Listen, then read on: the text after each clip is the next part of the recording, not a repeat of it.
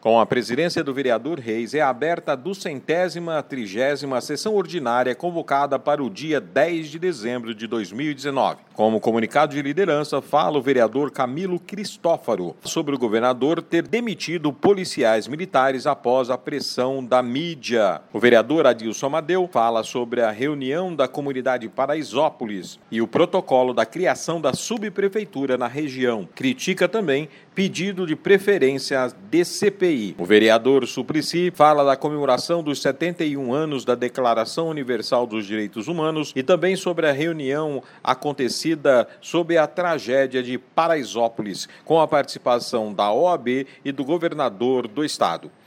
O vereador Vespoli fala sobre a diminuição do número de servidores nos equipamentos de educação e de vigilantes, não havendo GCMs para dar segurança aos equipamentos. O vereador Caio Miranda fala sobre o relatório da subcomissão do Carnaval e sobre o elevado João Goulart. A vereadora Sandra Tadeu fala sobre os pancadões e a necessidade de documentação no pequeno expediente. Fala o vereador Daniel Annenberg sobre sua passagem pela Secretaria de Inovação e Tecnologia. Fala também o vereador Suplicy sobre reunião do PSDB que apoia a renda básica universal. O vereador Camilo Cristófaro agradece ironicamente o governador Dória pelo fim da Cracolândia e apresenta vídeo com arrastão na região. A vereadora Sonia Francini fala sobre o tráfico de drogas na região da Cracolândia, fala sobre as situações dos pancadões encerrada a sessão.